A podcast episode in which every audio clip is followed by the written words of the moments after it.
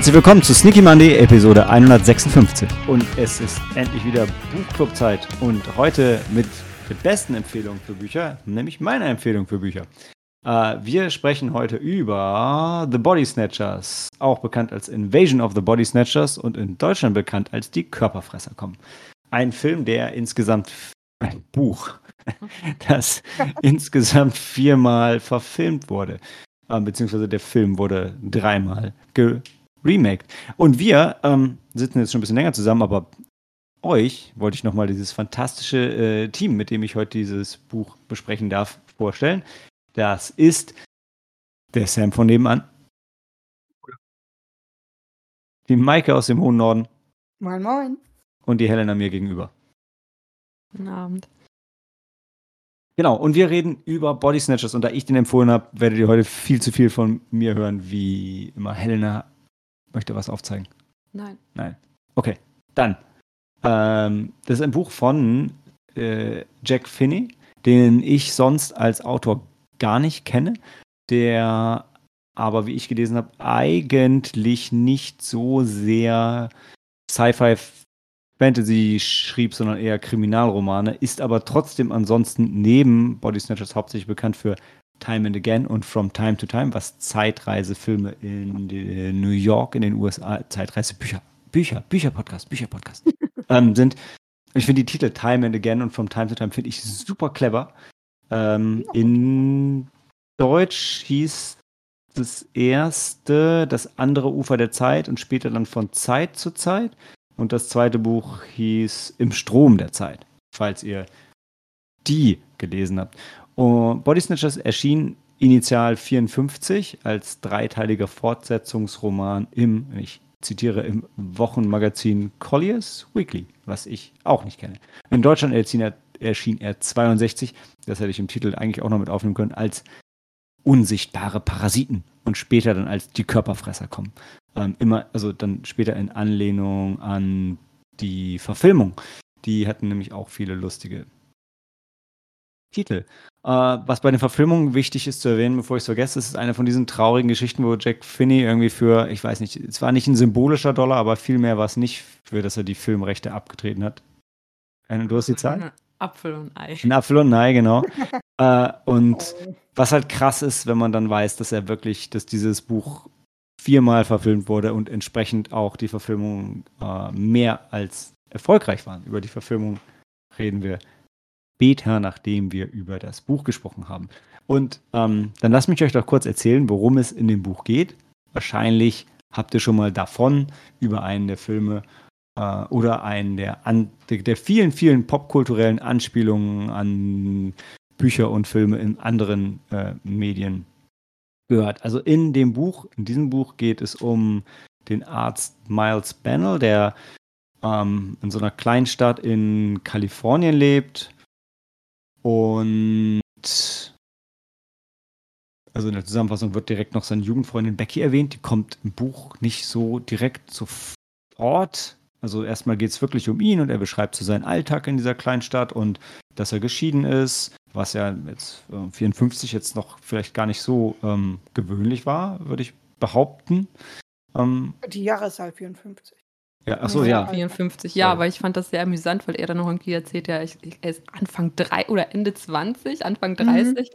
und das, das, Leben ist schon vorbei. Er ist schon, hat sich schon scheiden lassen. Ich finde nicht, dass das Leben vorbei ist, aber die, die, was du sagst, stimmt. Also es ist einfach schon so viel passiert. Ne? Er ist schon der gestandene Arzt in, in diesem Dorf und ist auch schon geschieden. Und es so, mhm, klingt mehr wie was, was ein 50-Jähriger erzählt. Mhm. Und du denkst doch manchmal, wenn er da so halb altklug daherkommt, er ist schon so ein bisschen lustiger. Äh, beschreibt ja auch seinen Alltag so leicht humoristisch mit, wie das ist mit seinen, seinen Skeletten in seiner Praxis. und ähm, er, man ist so ein bisschen hin und her gerissen. Also diese, dieser Chauvinismus ist schon da, aber dann merkt man immer wieder, so ganz ernst nimmt er sich selber zum Glück nicht. Und das ja, ja. fand ich recht.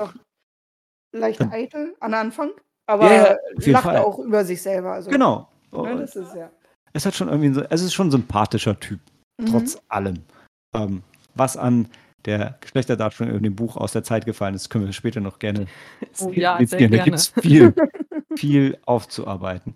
Äh, aber was dann passiert ist, es kommen immer mehr Fälle auf von Menschen, die ihre liebsten Verwandten nicht wiedererkennen und sagen, das, das, das ist nicht meine Schwester, das ist nicht mein Vater, die benehmen sich genauso wie immer, aber irgendwie, irgendwas fühlt sich falsch an. Und er geht dann auf seinen Zirkel aus Arztfreunden zu und die haben auch alle sehr viele Fälle dieser Art. Er ist selber kein Psychologe, mhm. ähm, das sind Verfilmungen teilweise anders, ähm, aber redet halt auch mit einem Psychologen und, hm, und irgendwas, irgend, genau. Kaufmann, Entschuldigung. Und irgendwas, irgendwas ist da. Und dann ähm, kommt ein dann ist irgendwie ist er dann mit Becky im Kino und dann kommt ein befreundetes Ehepaar. Ich überspringe jetzt ein bisschen was und dann holen sie ihn da raus, weil sie ihm plötzlich was zeigen wollen, unbedingt. Sein Freund, der Jack, ja. Jack genau. und Theodora. Mhm. Ach, ihr seid so gut mit Namen. Und dann gehen sie halt zu Jack nach Hause. Ja. Und das ist eine sehr, sehr spannende Szene, die ich jetzt nicht mhm. ansatzweise so spannend wiedergeben kann, wo sie eben und das ist, was Edgar Wright dann in The End of the World auch zitiert. Ähm, wir haben das Buch auf Englisch gelesen, ein, eines dieser Blanks finden. Es wird in dem Buch auch wirklich genauso benannt. Also ein irgendwie menschlicher Körper, der aber noch nicht ausgeformt ist. Sie beschreiben das wie so eine Puppe, die noch keine klar definierten Züge hat. Mhm. Nicht, nicht fertig, aber irgendwie schon zu erkennen. Und also es ist kriege auch gerade tatsächlich mhm. Gänsehaut beim Beschreiben. Das wird im Buch sehr, sehr mhm. detailliert beschrieben, wie sie. Fingerabdrücke, ne? Ja. Genau, genau. Das ist auch kein Kind, das ist kein Kind, das ist schon voll genau, ausgewachsen. voll ausgewachsen, ja. aber irgendwie halt einfach noch nicht fertig. Ja. Wartet noch darauf, mit einer Identität beschenkt zu werden.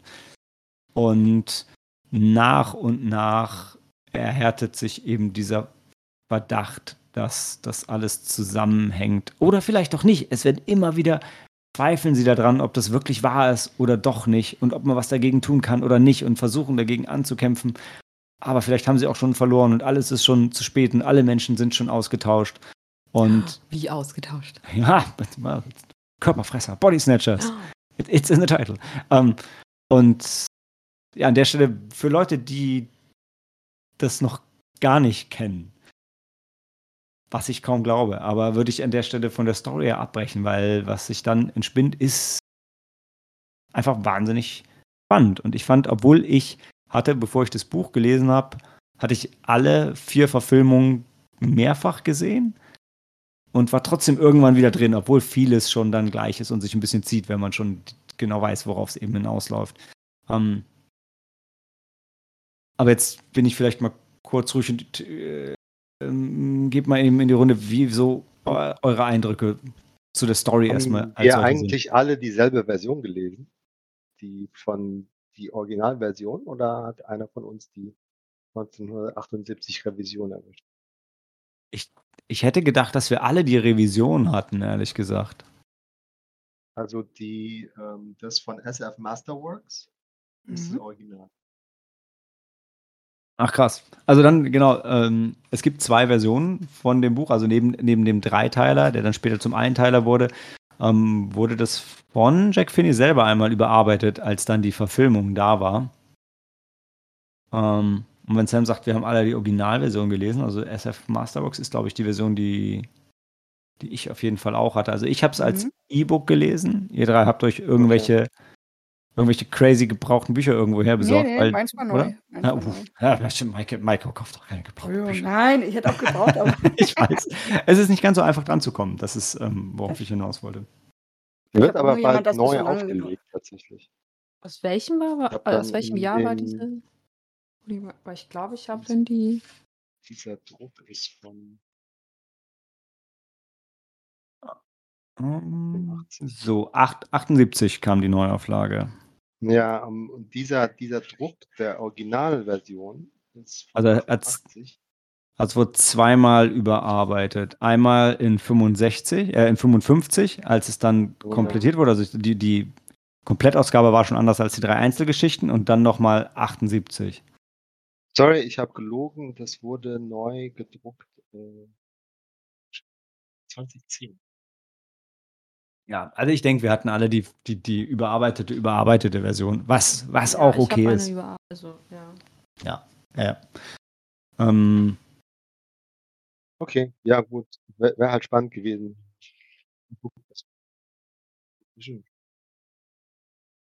Noch äh, Sam, wenn das ein ganzer Satz war, dann musst du ihn nochmal wiederholen, weil es kamen nur einzelne Wörter an. Also haben wir alle dieselbe Version gelesen und wir können nicht die Revision auch noch mit vergleichen. Aber das ist Nee. okay. Nee, aber vielleicht ist es lustig, wenn wir jetzt drüber reden und vielleicht hat irgendjemand doch eine andere Version gelesen und irgendwann beschuldigen wir uns gegenseitig nicht aufgepasst zu haben. nein, das war doch nicht so. Ich habe noch was anderes gesagt. Meine, meine äh, gebrauchte Version hat äh, ein Englischschüler gehabt. Da sind ganz viele Vokabeln markiert und übersetzt. Hat, er hat Aber das geholfen? leider, leider in den meisten Fällen Vokabeln, die ich schon kannte. Und seltsamerweise Vokabeln, die ich nicht kannte, sind nicht markiert, wo ich dachte so, dieses Wort ist schwer und das kanntest du. Okay. Ja, vielleicht hat er dann aufgegeben. Ja. Ja, zwischendurch ist plötzlich mal zeitenweise nichts. Stimmt schon. Und gut. Ähm, ja, ich fand es ähm, fast so was Anthropologisches, so wie damals eine Kleinstadt funktioniert hat, so das Frauenbild. Ähm, so die immer wenn wenn dem Miles eine Frau über den Weg läuft, wird gleich erstmal das Ja. Alter und der Körper und die Heiratsfähigkeit und die ne, Fortpflanzungsfähigkeit bewertet. So, ach ja, die ist auch in meinem Alter, aber halt nicht verheiratet und sieht ein bisschen be below average aus. Aber es gibt halt so Frauen, da da daraus aus denen wird halt nichts, ist aber okay so. Das ist glaube ich. Äh, ja, ich weiß gar nicht, wer die Cousine von. Becky, die beschreibt Ja. das so aktiv. Ja, Also die, okay. Genau. ja, die, Ja. ist schon, die ist schon 35 und hat noch Ui. keinen Mann und arbeitet in Ja. einer Bibliothek. Alte Jungfer. Ja. Ja. Und äh, was ich noch krass fand, ist äh, einfach mal mitten rausgepickt ist, dass ähm, also Becky war sein Highschool-Sweetheart irgendwie, wo aber sich nie eine ernstere Beziehung aufgebaut hat damals. Und ähm, dann gibt's aber wieder so ein bisschen Funken, ne? weil die jetzt durch die ähm, Ereignisse im Buch wieder mehr zu tun hatten, miteinander Ich meine, zu tun hatten. nicht nur die im Buch. Also ich glaube, das, das Wicht, der wichtige Ja. Punkt zwischen ihm und Becky ist ja, er ist geschieden und sie ist geschieden. Und Ja. damit sind sie Ja. ja eigentlich füreinander bestimmt. Ja, aber, aber er, er sagt halt immer so, oh, es ist gefährlich, mit der zu viel Zeit zu verbringen. Darf Ja. mich verlieben und so, wo ich dann denke so, äh, dafür sagt er so, it's, it's a trap. Ich so, meine, meine Güte, was ist da los? Aber äh, ein bisschen später im Buch stellt sich raus, dass da doch mehr dahinter steckt und es nicht alles so dann doch so misogyn ist, ähm, warum er sich so gegenüber Becky verhält. Ähm, aber ansonsten ist es schon, ja, war, mir- war mir immer ein Schmunzeln, wo ich dann denke so, oi, oi, oi. Mhm. Das war normal damals. Mhm. Genau, was mich ja so ein Fini Satz hatte. Die, Hat ja, hat ja keine unangenehmen Zeitgenossen geschrieben. Ganz, ansonsten ganz nette und äh, alle Menschen. Maike? Genau. ja, also zu der Zeit, was mich da so ein Satz hatte, was ich euch auch noch ge geschickt hatte, dieses Rauchen in der Bibliothek. Das hat, das hat dich entsetzt. Also, äh, Die armen Bücher. Davon mal abgesehen natürlich das Frauenbild, aber ähm, dass, dass Becky dann ja schon quasi auch gebrandmarkt war als geschiedene Frau. Und Mhm. ähm, ja, und ja, das Rauchen in der Bücherei. Also, was mich jetzt mal den Sexismus zur Seite genommen im Buch wirklich beeindruckt hat, war der Moment und ähm, Jack Finney hat sich ja dagegen ge gewehrt, dass sein Buch, also er hat gesagt, ja, ihr könnt es gerne interpretieren, aber bei mir steckte keine Message dahinter. Punkt. Ganz, ganz klar. Ich hatte keine. Kann man natürlich darüber diskutieren, ob er unterbewusst doch eine hatte, aber wenn die Bedrohung sich irgendwann als wahr herausstellt, die diese unglaubliche Ohnmacht. Also wenn sie einfach irgendwann merken, so, ja, eigentlich, eigentlich können wir ja gar nichts machen. Mhm. Ähm, das fand ich schon, ich fand es sehr ergreifend. Und ich fand, Mhm. ja, es gibt dann so die zwei, die zwei Optionen. So entweder dann lässt man es halt sein äh, und ergibt ja. sich seinem Schicksal oder man kämpft halt einfach trotzdem irgendwie ohne Aussicht auf Erfolg. Und wie es dann aufgelöst wird, lassen wir jetzt mal, ist auch im Buch anders als in den Filmen. Das kann ich auf jeden Fall sagen. Ähm, aber das fand ich schon sehr ergreifend. Ich, das, das hat mich auch im Buch noch, ich weiß nicht, ob mehr, aber auf jeden Fall genauso wieder mitgenommen wie in den Filmen, die auch immer ja irgendwann ähm, jetzt mal End of the World außen vorgenommen, aber die, die Verfilmung direkt von dem Buch äh, einfach immer sehr, sehr krass ist.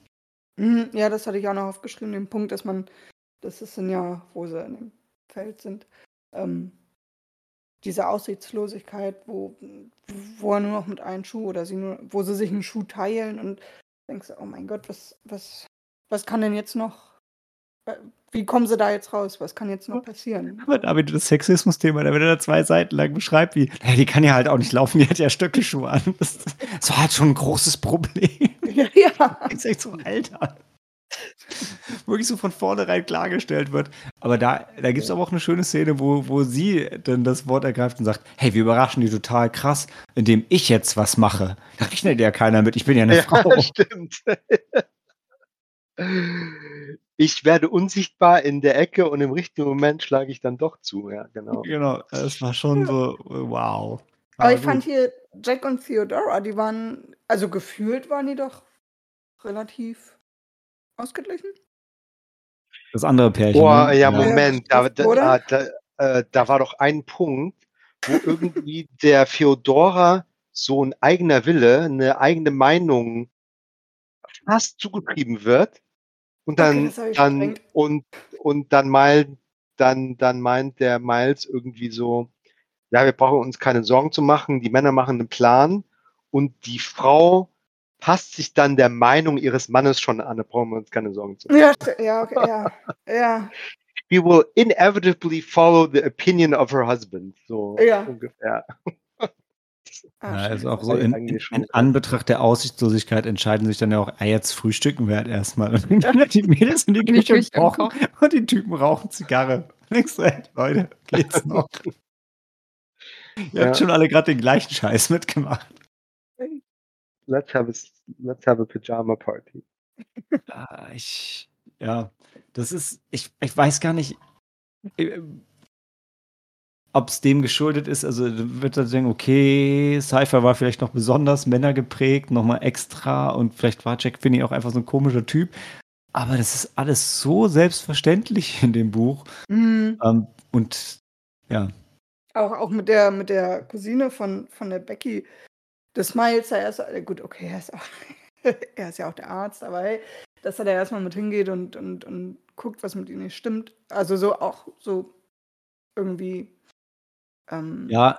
bevormundet wird. So, ja, ja. Ne? Aber ich meine, aber so ein bisschen schwingt da ja wirklich noch so diese in den das, 50er, 60er noch drin, ne? So dieses genau, dass ein Arzt halt so ein Generalist ist, der ist halt gebildet, der und der weiß halt über alles irgendwie Bescheid, auch wenn das halt, mhm. wenn das natürlich, wie wir heute wissen, halt völliger Quatsch ist, ja, wenn du irgendwie ähm, Mediziner bist, dann bist du kein Psychologe. Aber damals war schon so der Gedanke, oh, das ist ein Gebildeter. Ja. Ähm, und der kennt sich halt mit allem irgendwie aus. Und der ist ja da auch einfach cleverer als die anderen. Und mhm. dann weiß er darüber auch mehr. Ja. Aber. Was noch lustig aus der Zeit war, ist, ähm, wie Medizin praktiziert wurde. Ne? Also der hat so seine Tinkturen immer auf Lager, ne? Wo er sich dann nach Feierabend ähm, draus noch einen Feierabenddrink mixt. ähm, oder so Aufputschmittel oder Schlafmittel, die halt noch damals so ziemlich krass waren ähm, und die einfach in der Arztpraxis äh, standen. Mhm. Wenn wir mal in den leichten Spoiler-Bereich kommen, dann geht es ja irgendwann los, dass sie anfangen, wirklich diese Ports, äh, wie hatten wir es, diese, Maike, was, welches deutsche Wort hatten wir uns geeinigt? Was hatten wir gesagt? Um, ähm, Samenkapseln. Ja, also Kapseln, genau. Samen, ja, Samenkapseln, das ist, also das ist was sehr Organisches hier, aus denen halt diese, diese nachgebildeten Menschen dann, dann, dann erwachsen, wenn sie anfangen, die zu finden. Da gibt es schon einige sehr stimmungsvolle Szenen. Also wenn er mhm. dann im, im, im Keller von Becky das sucht und und dann, und ich fand auch, irgendwann dann sitzen sie doch bei seinen Kumpels dann oben auf der Veranda und schauen halt so auf das, auf das Dorf runter und fangen halt so an drüber. Also immer wenn sie halt so drüber nachdenken, boah, wie weit ist denn diese Bedrohung schon und ist die wirklich da und boah, was würde das denn dann bedeuten? Und am Anfang traut sich ja wirklich keiner so richtig, das auszusprechen und alle denken so ein bisschen für sich drüber nach. Also die unterschwellige Bedrohung, die die so lange in dem Buch aufrechterhalten, was natürlich schwer ist, wenn man Filme schon kennt und weiß, worauf es hinausläuft, aber das fand ich schon wirklich, das war schon wahnsinnig gut gemacht. Ja, und ich fand auch, die Bedrohung hat mich, hat mich sehr gekriegt im, im Buch. Also total. Ich habe auch nachts noch ähm, im Wohnzimmer gelesen und irgendwie hatte ich den Türriegel nicht richtig zu und die waren da gerade, haben da gerade die, die Pots gefunden, Jack und ähm, Miles. Und dann quietscht dieser Türriegel. Ich, ich habe so laut aufgeschrieben, weil ich, das war irgendwie, weiß nicht, halb eins oder halb zwei oder irgendwie so und ich habe mich so verjagt, war so drinne. Ja. Also es hat gut funktioniert.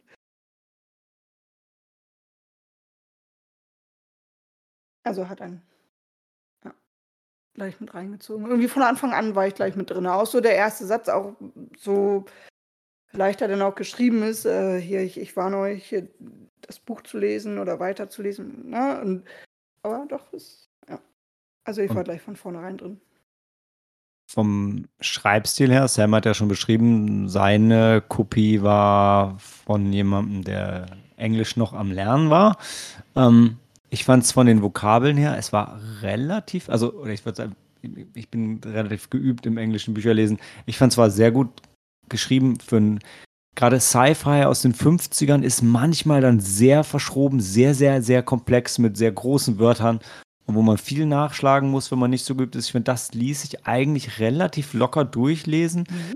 ähm, ohne dass man viele Vokabeln nachschlagen muss, auch wenn man jetzt nicht so geübt in englischen Büchern ist. Und ähm, es war auch generell einfach relativ umgangssprachlich geschrieben. Also ich fand, es war, man kam da, man kam da gut rein und auch gut durch. Also es wirkt jetzt nicht sehr veraltert, jetzt von dem Frauenbild und dem Gesellschaftsbild mal abgesehen, aber von der Schreibweise her ähm, fand ich, konnte man dem eigentlich sehr, sehr gut folgen und es war jetzt nicht, es war jetzt nicht anstrengend zu lesen.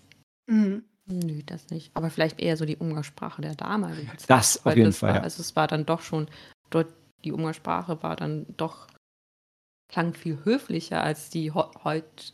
Mhm. Aber so ein bisschen höflicher ist ja grammatikalisch dann oft tatsächlich leichter zu verstehen als, mhm. äh, als krasser Slang. Ne? Mhm. Also wenn es zu höflich wird, wird es auch wieder schwierig. Aber so ein bisschen höflicher, als was man so gewohnt ist, ist meistens ein bisschen, bisschen einfacher tatsächlich.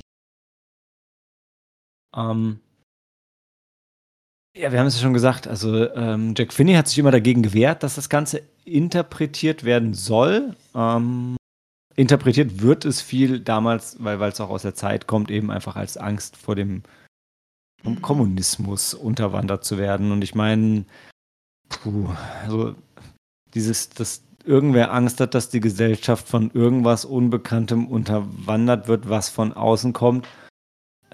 Aber man muss jetzt auch nicht weit reichen, um irgendwie die Ausländerfeindlichkeit und alles andere in dieser, in dieser Richtung mit aufzunehmen. Vor allem, weil dann ja auch, es wird ja dann auch beschrieben, ähm, wie die arbeiten halt nicht mit so viel Passion. Also die übernehmen das Ganze, aber es zerfällt alles so ein bisschen und es ist irgendwie nicht mehr so schön und die Leute geben sich nicht mehr so viel Mühe und ähm, kann man schon viel, viel mitnehmen. Und, aber ich finde es gut, dass Jack Finney sich gegen die Interpretation gewehrt hat, weil das, weil der Schluss hiervon ja klar ist, dass das Richtige ist, man muss sich dagegen wehren. Also es gibt ja hier keine, keine Form der Koexistenz. Also es gibt nur die oder wir. Das ist schon, das wird relativ klar im Laufe des Buches. Deshalb finde ich es als zwar ein interessantes Gedankenkonstrukt, darüber nachzudenken, aber tatsächlich der Geschichte des Buches und der Botschaft von dem Buch nicht unbedingt zuträglich, weil ich, ich würde dem Buch nicht dieses rassistische mhm. Konstrukt irgendwie zuschreiben. Nee, nee, würde ich jetzt auch nicht.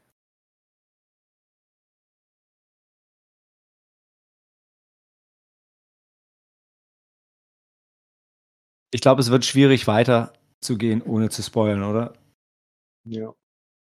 Hm, ich weiß gar nicht, haben wir bei den Büchern eine Bewertung abgegeben in Sternen? Oder haben wir es einfach nur empfohlen oder nicht empfohlen? Nee, also empfohlen ja, also beziehungsweise nicht, also, aber keine, keine Sternebewertung. Okay, dann brauchen wir das heute auch nicht. Ähm, wollen wir trotzdem einmal kurz die Runde machen für jeder ein Fazit und danach reden wir ganz frei über alles und dann später auch nochmal über die Filme? Können wir machen. Okay. Äh, ich würde als letztes gehen und äh, würde dementsprechend dann jetzt vielleicht mit dem Sam einfach anfangen. Ja, also wie ich anfangs schon sagte, ich fand, äh, ich fand diese Welt, diese Kleinstadtwelt sehr unterhaltsam. Ähm, und die Bedrohung durch die Body Snatcher ähm, ja, ergreifend. Die gegen der Anfang des letzten Aktes, da, der war mir zu exposi expositionslastig. Ähm, ja, und das Ende hat für mich gut funktioniert. Also ich empfehle das Buch. Das freut mich schon mal sehr. Maike, wie war es bei dir? Ja, also ich empfehle es auch auf jeden Fall. Wie gesagt, mich hat es total äh, reingesogen, war spannend und auch genau in dem Sinne ähm, die Zeit kennen oder die, ja, kennenzulernen, die Zeit kennenzulernen. Also man weiß das ja auch schon viel aus Büchern und aber es war nochmal so irgendwie trotz, trotz allem Sexismus irgendwie auch sympathisch ähm, geschrieben. Also Miles war sympathisch, also letztendlich waren irgendwie alle Figuren, auch, auch, auch der Manny, den mochte ich am Anfang sehr gerne. Und ja, und ähm, sich ja noch anders herausstellt, aber trotzdem mochte ich ihn und ähm, war sehr spannend und ja, ich fand es auch sehr gut und ja, empfehle ich gerne weiter. Helena. Ja, ich kann mich dem auch nur anschließen. Ich ähm, fand es auch, erst, man kommt auch sehr gut rein und das ist wirklich auch amüsant, dann nochmal zu lesen, wie wie damals dann äh, diese Geschlechterrollen dann ähm, beschrieben wurden oder auch waren. Und ähm, wie auch bereits gesagt, der Miles ist auch sehr sympathisch und die Spannung bleibt durch, durch also wirklich ganz durch äh, es ist konstant da, also so konstant spannend. Ähm, und äh, ich, mir gefiel auch halt im, auch mal die Übergänge halt dann irgendwie. Dann gab es eine kurze Pause, setzen sich hin, dann reden sie, dann wird gefrühstückt oder geraucht und dann geht es aber irgendwie weiter. Und ähm, ich jetzt, ähm, als du Malte gesagt hattest, dass dann auch viel irgendwie in das, also in die Geschichte und irgendwie auch viel hineininterpretiert worden ist von den Lesern, das finde ich eigentlich ganz toll, ähm, weil das Buch selbst, das, das spielt ja auch mit den Gedanken. Da gab es auch ein Zitat, nachdem ich dann auch gesucht habe, wo dann auch, das ist dann Money, der das dann, oder Manny, der das auch sagt, dann, the human mind is a strange and wonderful thing. Und, ähm, und dann beschreibt er es ja auch, wie dann halt oft Menschen halt sich, wie viele Gedanken Menschen sich dann machen. Und ähm, wenn, wenn etwas Unerklärliches passiert oder wenn etwas, etwas kommt, was sie man nicht sofort greifen kann. Und ähm, ja, das ähm, fand ich ganz toll. Das, äh, ja. Und, eine Empfehlung. Ja, danke. Und, ja. Und danke auch für das Zitat. Ja. Und ja, es gibt nämlich auch noch ein Zitat, was auch in der Mitte des Buches dann aufkommt und das am Ende nochmal aufgegriffen wird. Und das fand ich auch ganz toll, wie das dann. Ähm, Aber das im Spoilerbereich?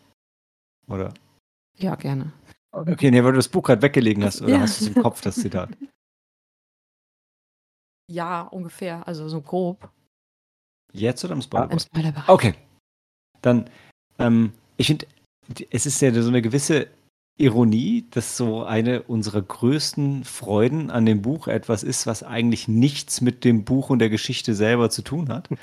ähm, nämlich dieses, das, das, das, das Männer-Frauenbild und so aber trotzdem ganz klar, denke ich, dem Buch geschuldet ist, weil jetzt leicht interpretativ, Sci-Fi, extrem männerlastig. Und dann schreibt dieser Mensch, der eigentlich nicht so sehr Sci-Fi schreibt, aber ein Sci-Fi-Buch, wo ich ihm unterstellen würde, dass er sich dann sehr unbeobachtet gefühlt hat und dann einfach so geschrieben hat, wie er und seine, also sein männliches Publikum das Ganze halt einfach gesehen hat zu der Zeit.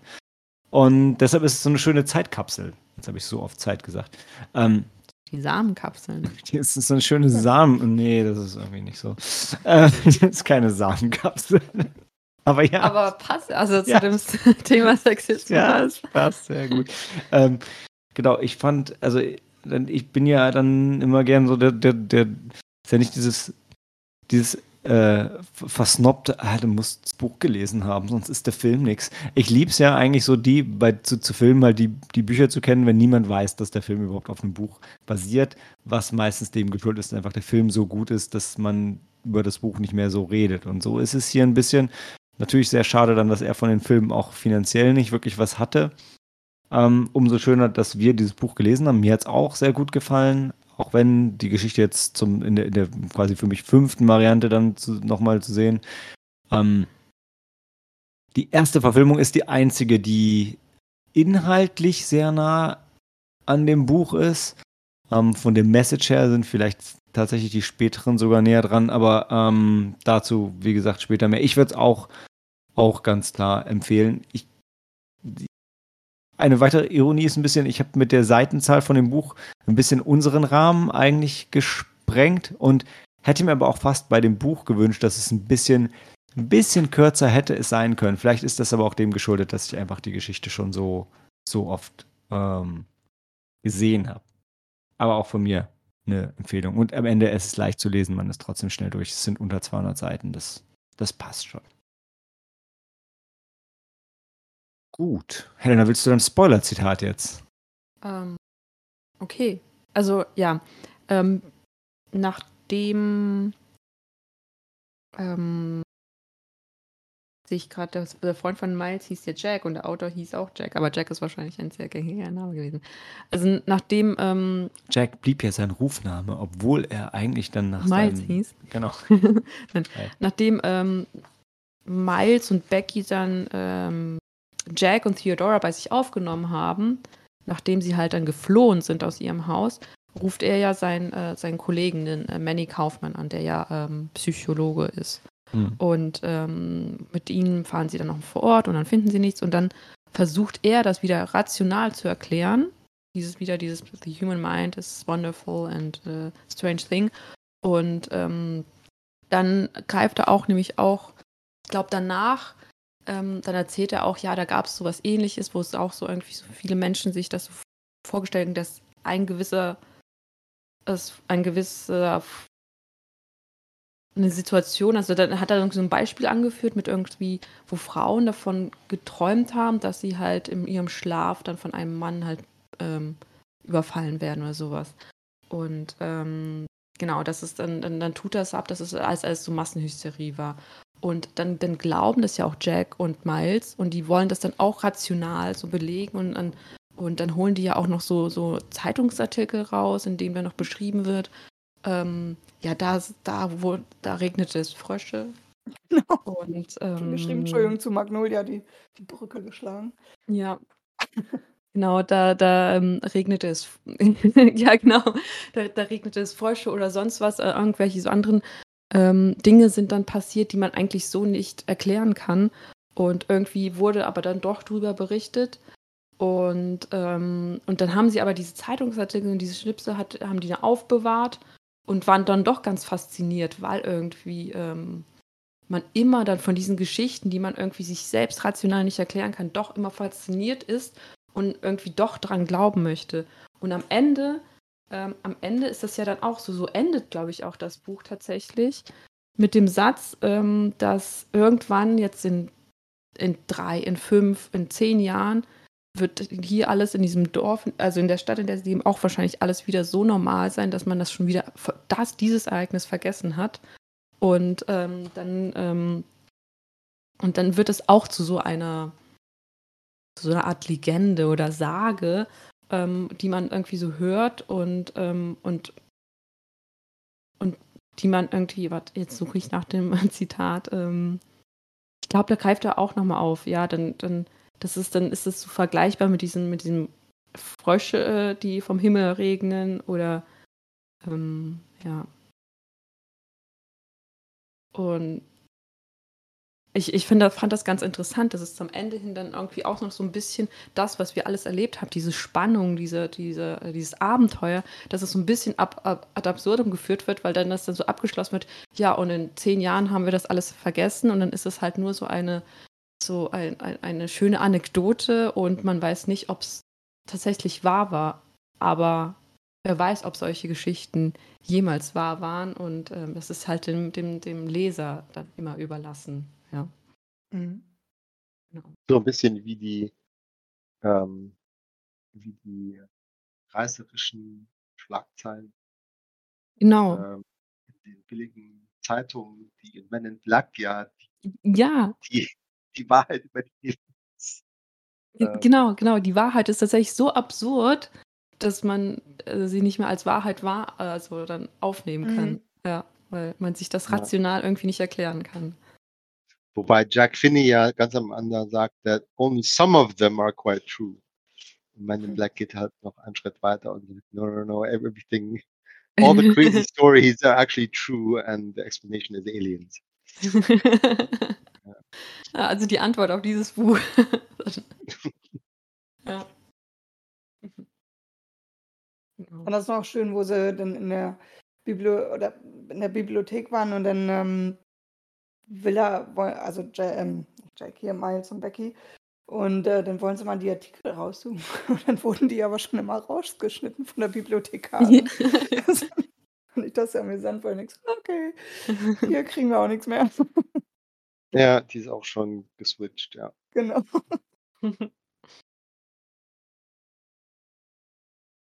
ja. Ja, Und wie halt der, ah, wie hieß der Wissenschaftler noch? War das ein Wissenschaftler? Wie er das, äh, das irgendwie alles äh, als plausibel halt auch erklärt, wo sie dann zwischenzeitlich zu seiner, was war das, Farm?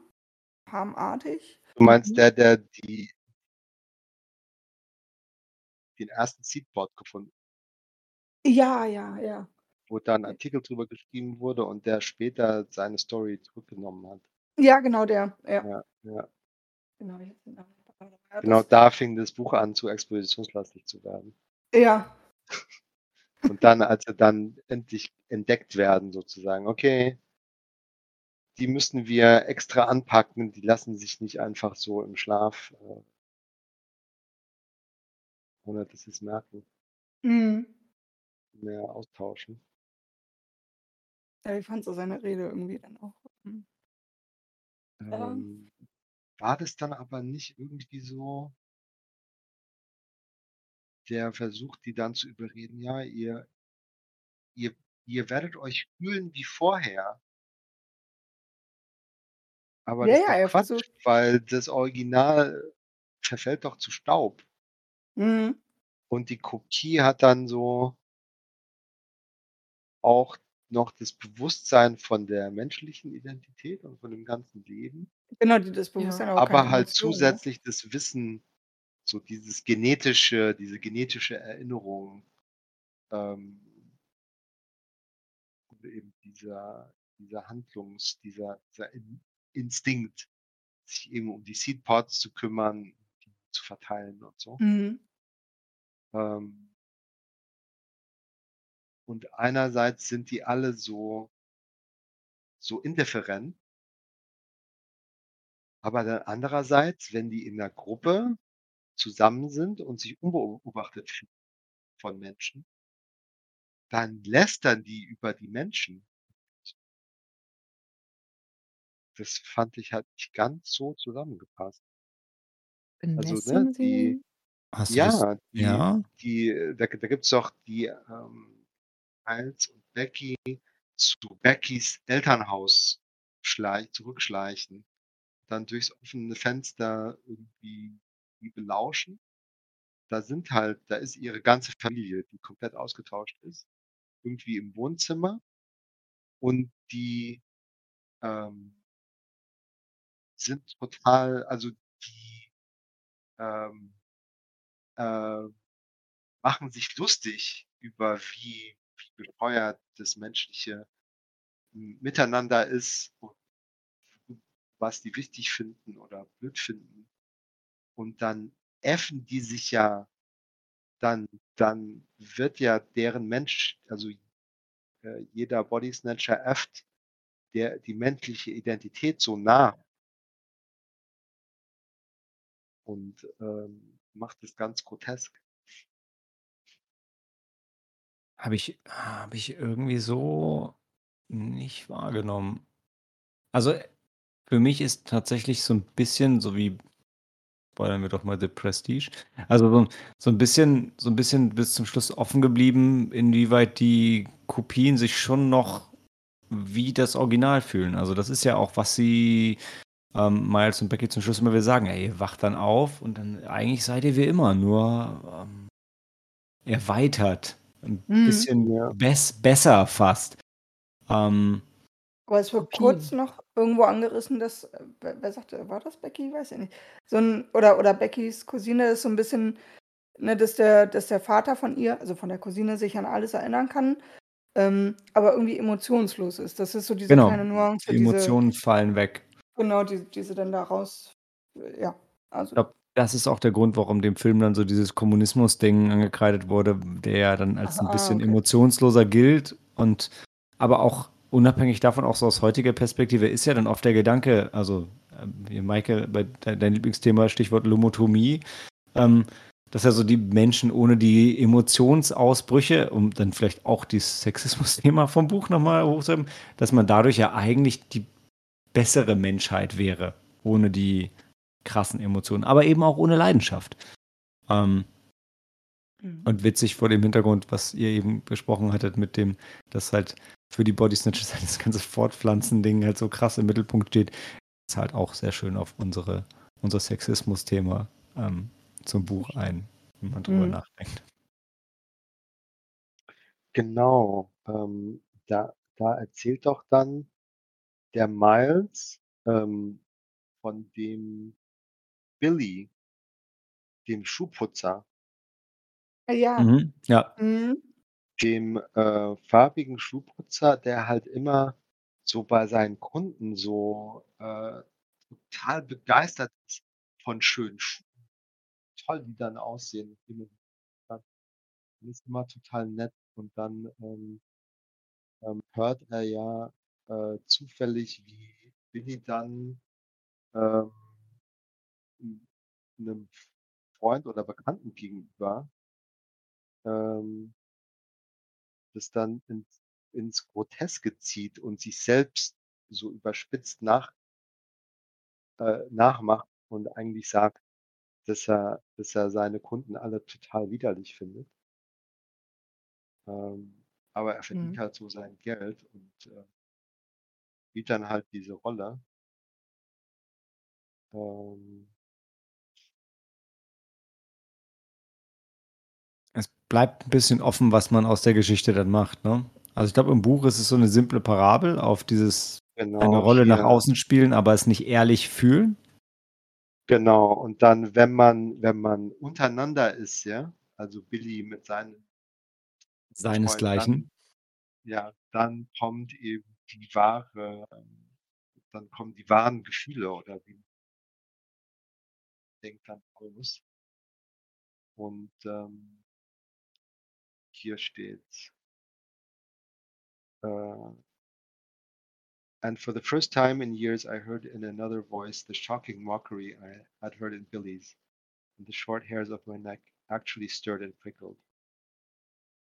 Um, ähm Ja. His voice parodied mine with the pitiless sarcasm of one child taunting another. Also, da ist dann doch also, diese das ist tatsächlich so 'n so 'n S Sales Pitch, um die zu überreden. Das ist überhaupt nicht Wahrheit. Weil, ähm, die Body Snatcher finden menschliche also, ne, wenn die sich noch verstellen müssen, um eben nicht entdeckt zu werden das finden die ganz schrecklich. Und die wünschten das sich das nicht machen zu müssen. Machen sich halt dann äh untereinander lustig über die Menschen. Ja. Fand ich dann auch ziemlich schockierend. Also, ich ha ich habe wirklich mitgefühlt mit Miles und also Becky in dem Moment, ne? So, die Mhm. hatten ja die Spannung, die müssen unentdeckt bleiben, haben sich daran geschlichen und, äh hören dann so Unterhaltung. Also, eben keine normale Unterhaltung, wie Beckys Familie das normalerweise haben würde, aber und wo der der der Unterschied dann im Detail ist, ganz unterschiedlich, ähm, sondern so richtig explizit. Das ist, ähm, welche die Menschen wohlgesonnen sind. Mhm. Ah, ich habe da auch noch 'ne Szene, aber ah, ich weiß kriege die aber grad nicht mehr so zusammen, wo sie doch da im Café, ähm, oder, was Ach so, mit ist. dem Cola-Salesman? Ja, genau, Ne, genau, genau, ja. die trinken 'ne Cola und da ist 'n Verkäufer Genau, aus ja. anderen Stadt. Genau, und der dann explizit irgendwie sagt, dass die Stadt nicht mehr so funktioniert, wie er es halt also, Genau, alles er vermüllt ja auch, ne, und letzten die. Die Ja. Stadt die geht vor die Hunde, die kaufen auch Genau. nicht mehr so viel wie früher. Äh, auch da wieder leben deshalb das Kommunismus-Ding, ja, wenn der Kapitalismus nicht mehr lebt.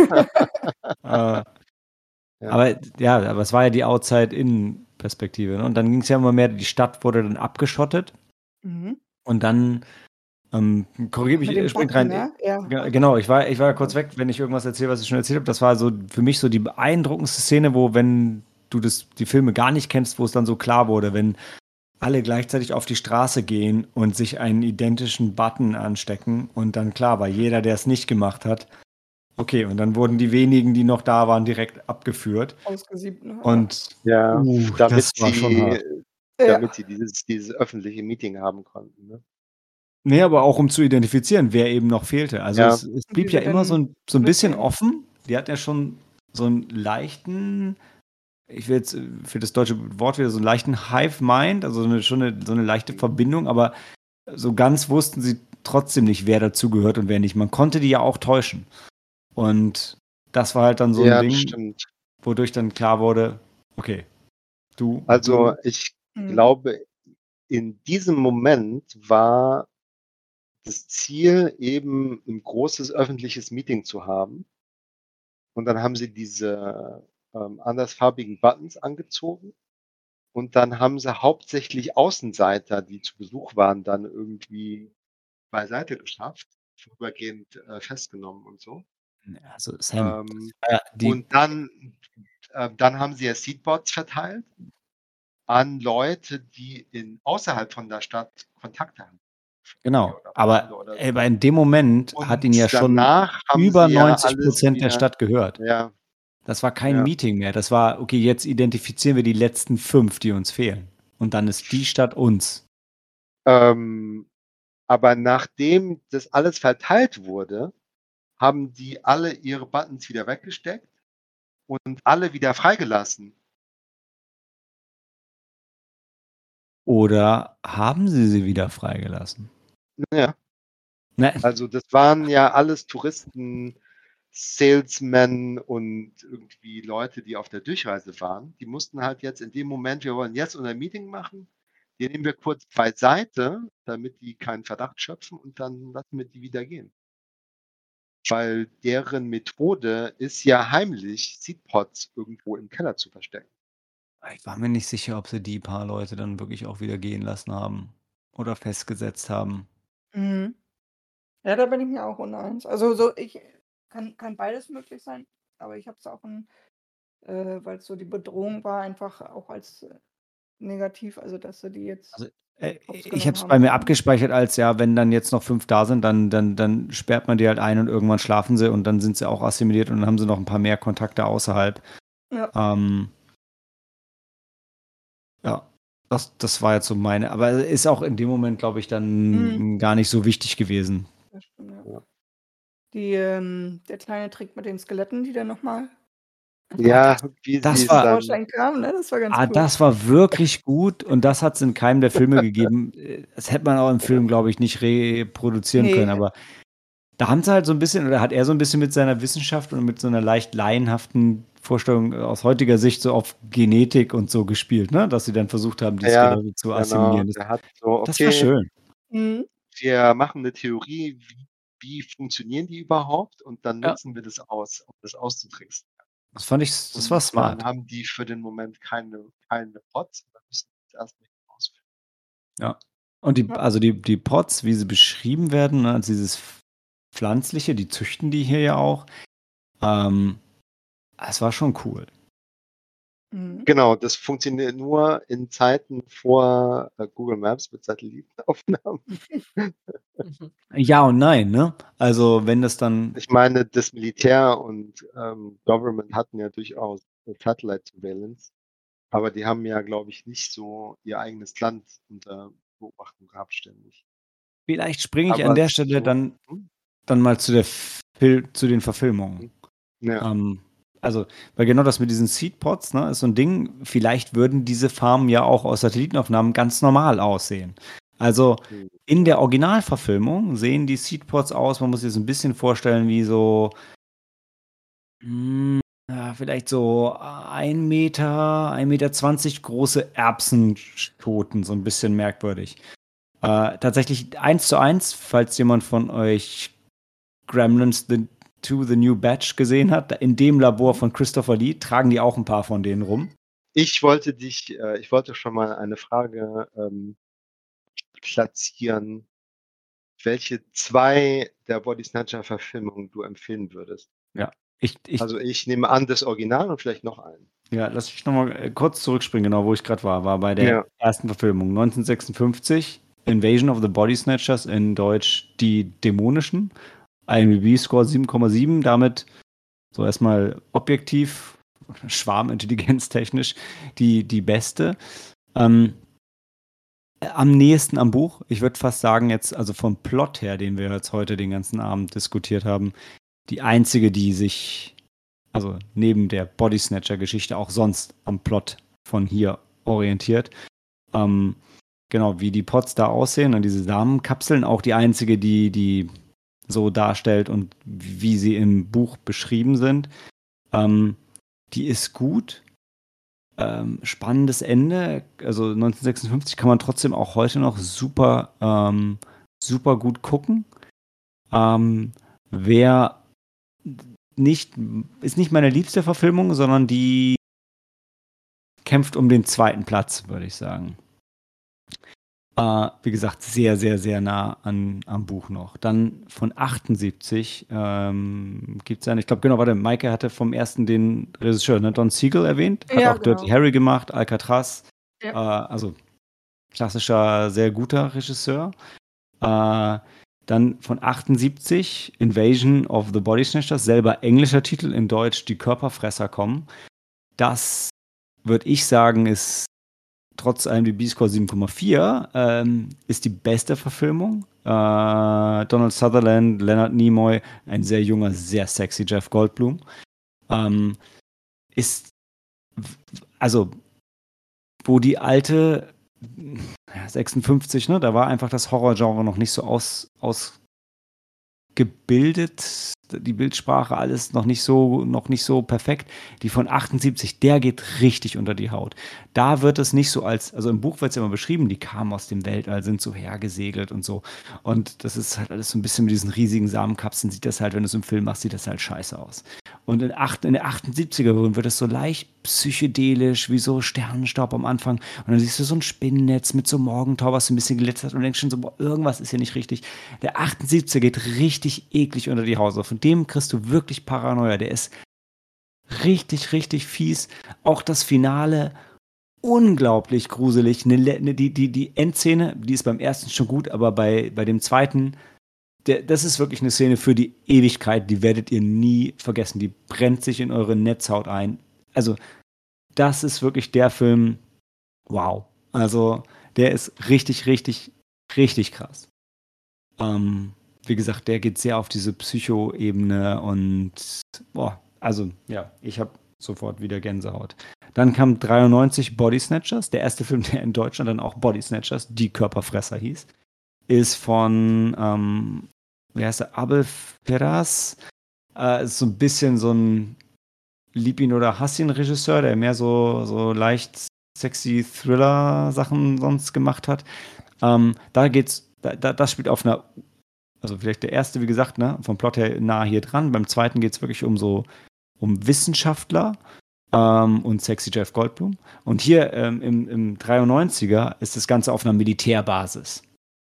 Und da ist natürlich irgendwie auch ein interessantes Spiel, weil alle sowieso so einer Befehlshierarchie gehorchen und ne, dieses Austauschen jetzt gar nicht so sehr ins Gewicht fällt. Und ich glaube, ich meine, es war eine Familie, die auch neu da war, irgendwie wieder dieses Neuanfangssymptom. Und da war aber auch gleich das Militär eigentlich da, wenn dann die Invasion klar wurde, dass es eine Invasion ist. Ähm, hat auch hat einen ganz eigenen Spannungsbogen. Das ist die erste Verfilmung, die ich gesehen habe.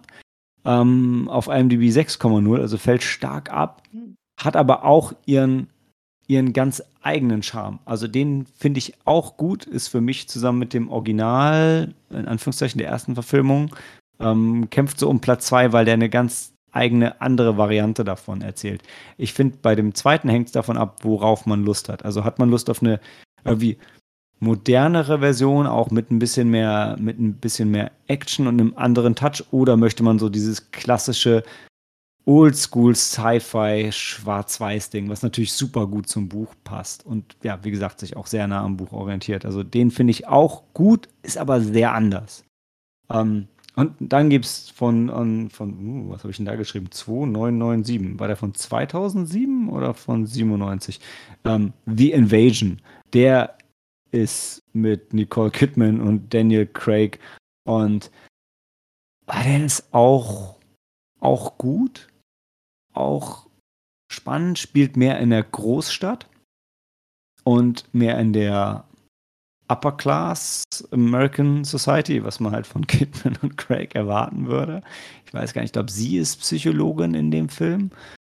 Ähm, auch, auch spannend, auch auf seine Art gut. Also zwar von den Vieren stimme ich IMDb 5,9, also jetzt nur knapp hinter dem 93er, stimme ich zu, ist die schwächste Verfilmung, aber immer noch immer noch ein wirklich guter Film, den man auch gut gucken kann. Aber, also den 78er, also ich habe bis auf The Invasion habe ich die alle hier, leihe ich euch gerne aus. Den 78er kann ich uneingeschränkt empfehlen. Ähm, The Invasion, ja, den kann man auch gucken. Also der ist auch spannend, aber das ist jetzt kein, kein Must-See-Film. Aber er ist auch nicht schlecht. Also äh, gewinnt dem jetzt nicht viel Neues ab, sondern modernisiert das einfach noch. Und dann, ich weiß, ich hatte ja schon paar Mal, ähm, wie heißt er noch? Äh, End of the World? Der, der, mhm. ja, The World's End. Ja. The World's End, die, der Abschluss der Cornetto-Trilogie erwähnt, äh, wo, wo, was so ein bisschen die gleiche Geschichte ist, aber sehr anders mit Edgar Wright und Simon Peck und Nick Frost und viel, viel Pubs und Alkohol und auch cool. Ähm, und auf jeden Fall, also mir ging es damals so, dass ich, ich habe Shaun of the Dead gefeiert, weil ich das Zombie-Genre geliebt hatte und konnte danach mit den anderen beiden Teilen, also mit Hot Fuzz und mit The World's End, nicht so viel anfangen, weil mir eben das, das, das Ursprungsmaterial nicht so geläufig war. Aber mittlerweile, also wenn man die vier gesehen hat, spätestens dann sollte man The World's End schauen und kann ihn vollkommen genießen. Ja, auch ein gutes Ding. Das sind die, die, die Verfilmungen. Wie gesagt, der von 78, der ist wirklich der, den werdet ihr nicht mehr vergessen. Danach kann man nicht schlafen. Welche davon habt ihr gesehen? Irgendeinen? Keinen? Alle? Kein. Auch einer, aber ich kann mich nicht mehr dran erinnern. Wahrscheinlich den 93er dann, Maike. Ja, wollte ich gerade sagen, der 90er. Weil der war, das war halt so unsere Zeit, wo wir ja. aktiv sowas geguckt haben und ja. Aber ich. Ähm, ja. World's End habe ich gesehen. Ja, gut. Ja, The World's End habe ich auch gesehen. Ja, das heißt, ihr wusstet alle schon grob, worum es bei Body Snatchers geht. ja. ja, also in, im 93er wird das, da waren die Effekte halt auch noch besser. Da, da wird gerade das, das Body Snatchen selber am, am besten in Szene gesetzt. In dem alten, hm, in dem 78er auch so, ha, aber in dem 93er ist das richtig. Ah, das geht, das geht, das geht da am meisten unter die Haut. Also das ist schon cool. Der okay, hat auch so ein richtig geiles die Cover. Die 78er Version ist ähm, Psycho.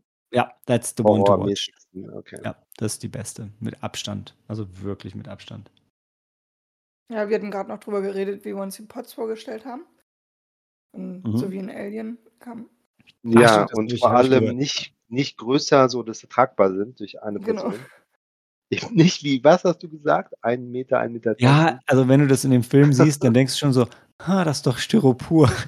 Aber im, im Buch wird es ja auch so beschrieben, dass sie halt total leicht sind. Ne? Also Ja. Hm, stimmt. ja. äh, sie sind halt relativ groß, aber auch relativ, also ich glaube anderthalb Meter stimmt dann auch nicht. Also aber, also, aber ein bisschen länger als ein Alien Eye schon, aber du merkst halt, dass sie kein richtiges Gewicht haben und, und es ja auch nicht haben sollen. Also because they float through space. Mhm.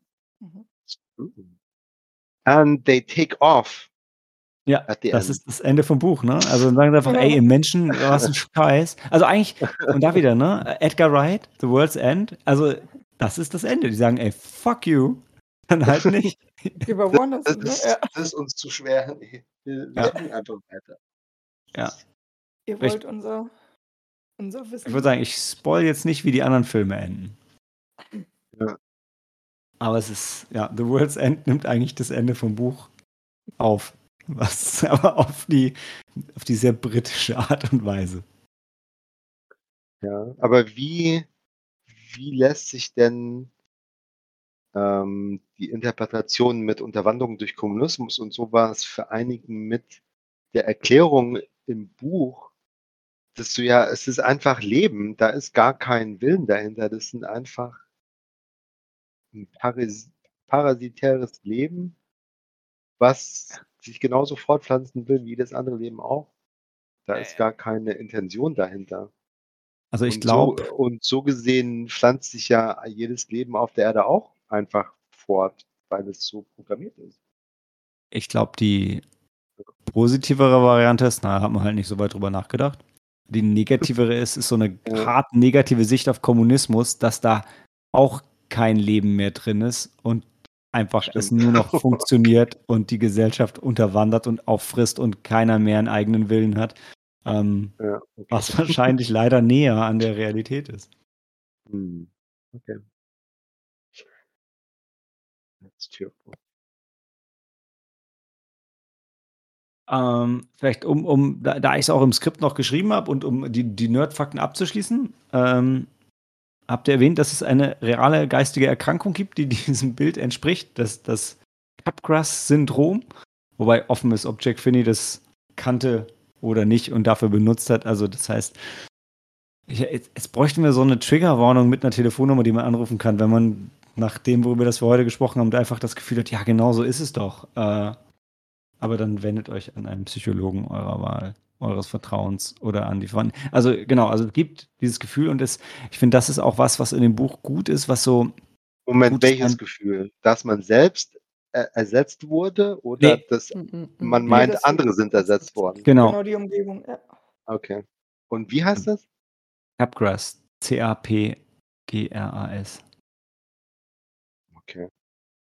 Und was, was, ich finde es deshalb sehr gut, weil, also jetzt nicht ganz so, also ich finde immer klassisches Sci-Fi-Beispiel für mich ist da Matrix, wenn sie sagen, oh, also kann ich sagen, oh, Déjà-vu. Und sagt oh, das hat doch jeder von uns schon mal gesehen. Und dann bauen sie so eine Sci-Fi-Erklärung drumherum und man denkt so, huh, krass, dann stimmt das ja vielleicht wirklich oder zumindest ist es eine interessantere Geschichte dadurch. Und so äh, ist es, finde ich, auch bei Body Snatchers, weil ich glaube, so an manchen Tagen so zu denken, so erstmal, bist du wirklich noch du? Also so ein bisschen, ah, also das Gefühl, dass meine Freunde und Verwandte irgendwie ausgedacht wurden, hatte ich nie. Aber ich verstehe den, den Grundgedanken. Ähm, und das ist ja auch meistens so der Start, wenn man sich so eine Geschichte ausdenkt, so, oh, was, was wäre, was wäre, wenn? Aber Jack Finney wahrscheinlich nicht von der realen Krankheit inspiriert. Obwohl es zeitlich funktionieren würde. Nun gut. Maike, du hattest noch was? Mm, nee. Hm, Okay. Dann, also hat keiner mehr was? Dann wären wir durch und hören uns gleich wieder zu. Helenas Buchempfehlung.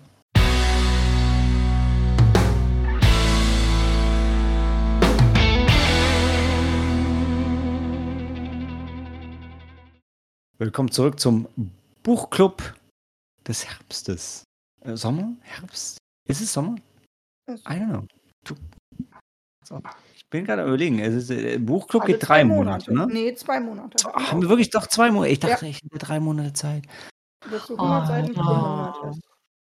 Wow, ihr, ihr habt es wirklich komplett durchgerechnet schon. Okay, 100 Seiten pro Monat, alles klar. Also, da, da lese ich ja ähm, so wie, äh, ich wollte sagen, wie King schreibt, aber stimmt nicht. Wie George R. R. Martin gerne schreiben würde. Anywho. Helena, was ist deine Buchempfehlung, wollte ich fast sagen, aber es stimmt ja gar nicht. Ich habe ein Buch mitgebracht. Was? Welches Buch hast du mitgebracht für uns? Ja. Wie bereits in, den, in äh, Folge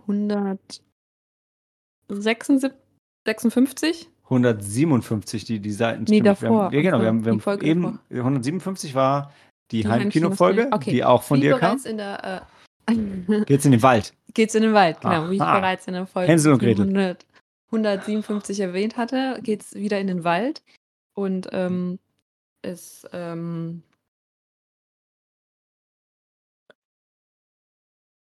Ja. ja ähm, Deine Worte, benutzt deine Worte. Ja, ja, genau. Es geht in den Wald und es ist, ähm, ich habe ein Buch gewählt, das tatsächlich auch oft, oft verfilmt worden ist. Ähm, Uh. uh, uh. Wir sind ja, äh, falls ihr es nicht wisst und nur für die Bücher reinschaut, wir sind ja eigentlich ein Filmpodcast. Deshalb die Erwähnung des, äh, Das, der Verfilmung. der. Hast du eine der- Fliege in deinem Bier gefunden? Nee, das ist, Einfach nur Schmutz. ja. Du, der Spannungsbogen, weißt du, Ja. Sam und Michael Okay, springen uns da in den nein, Nacken. es tut mir leid. Also ich habe, äh, und zwar, ähm, das Buch habe ich tatsächlich letztes Jahr im Urlaub zum ersten Mal gelesen und war tatsächlich begeistert, äh, wie, also ich war davon begeistert und erst Du ich hast dein, dein Sneak-Buch schon gelesen? So Oh, begeistert, dass du es jetzt nochmal lesen willst. Ja, genau, Du, genau. du Schummlererin. Genau. Äh, denn ich muss sagen, weil ich das, äh, ihr kennt das alle, es ist nämlich tatsächlich ähm, Winnie the Pooh von A.A. Ah. Meilen, von Alexander, äh, Alexander, Alexander, ähm, ich weiß nicht, wie Arthur? Arthur, Abraham, äh, I don't know. A, A Aronofsky, ich, äh, Ja, Archer, also Winnie the Pooh. Arnold. Ist leider nicht wir mit, äh, mit Äh, J.R.R. Tolkien. Ist doch egal. Ja, genau. Genau, Winnie the Pooh von A.L. Meilen. Und ich glaube, das schaffst du in zwei Monaten. Ja. Stimmt, wenn Grundschüler das lesen können, Ja. kann ich es auch lesen.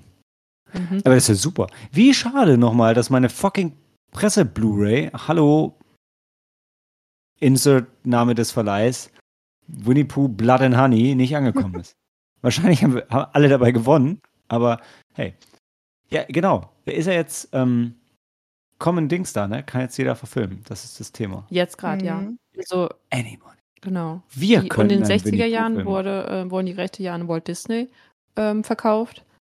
Äh, und ähm, seitdem hat äh, Walt Disney auch dann äh, ein, ein, Ein, äh, ganz viele. ganz viele Filme Filme, gemacht, gemacht, genau. quasi. Mhm. Ja, genau. Die, die, die neuen Verfilme dürfen ja auch nicht, nicht aussehen wie Disney. Also die, die, die, die Disney, also ihr geistiges Eigentum gehört ja ihnen, nur eben die ursprüngliche Geschichte über den, was ist es? Der, Maike, du kannst mich korrigieren. Der 100 Morgenland? Nein, es waren mehr, ne? 100 Morgen. Der 100 Morgenwald. Der 100 100 Morgenwald. Morgenwald? Aber war es nicht in dem Originalbuch dann mehr? Das war die Diskussion. Tja, das werden wir jetzt rausfinden. äh, Alan Alexander Milne. Aber es Alan gibt auch eine Alex- Alan Alexander, okay. Genau, es gibt auch eine fantastische, wie ich finde, Verfilmung mit Domhnall Gleeson als Alexander. Als Winnie Alan Pooh? Alexander. Was? Als Winnie Pooh. Nein. Habt ihr es denn schon gelesen? Nein. Nein. Ja. Als Kind irgendwann. Müssen, sollen wir es in Englisch lesen? Es geht ja viel um Wortspiele, habe ich gelernt. Genau, genau, das ist ja das Tolle. Es Mhm. geht viel um Wortspiele und es ist, es ist so süß. Also der, ich, der Bär ist so süß und ich äh, meine, es sind manchmal auch so die, Ich habe verstanden, Pooh ist extrem dumm. ja, aber. Ähm, Na, ja, äh, wirklich. also, Also, halt- aber, aber manchmal bringt er aber auch so ähm, Schlaue Sache. teilweise schon wirklich sehr philosophische Dinge, die Ja. er dann, dann anspricht. Dann, ja. Ja. also Malte freut, kann sich freuen, weil das E-Book natürlich auf Projekt Gutenberg runterladen ist. Aber ich habe ja ein Kindle, Sam. Ich muss trotzdem kaufen. Hm, Kindle kann auch EPUB Schickt i- Ja, lädst es aber- runter, E-Mails des anderen Kindle. Ich weiß, auf Umwegen. Aber ich. Ist okay. Ich zahle ich zahl auch gerne.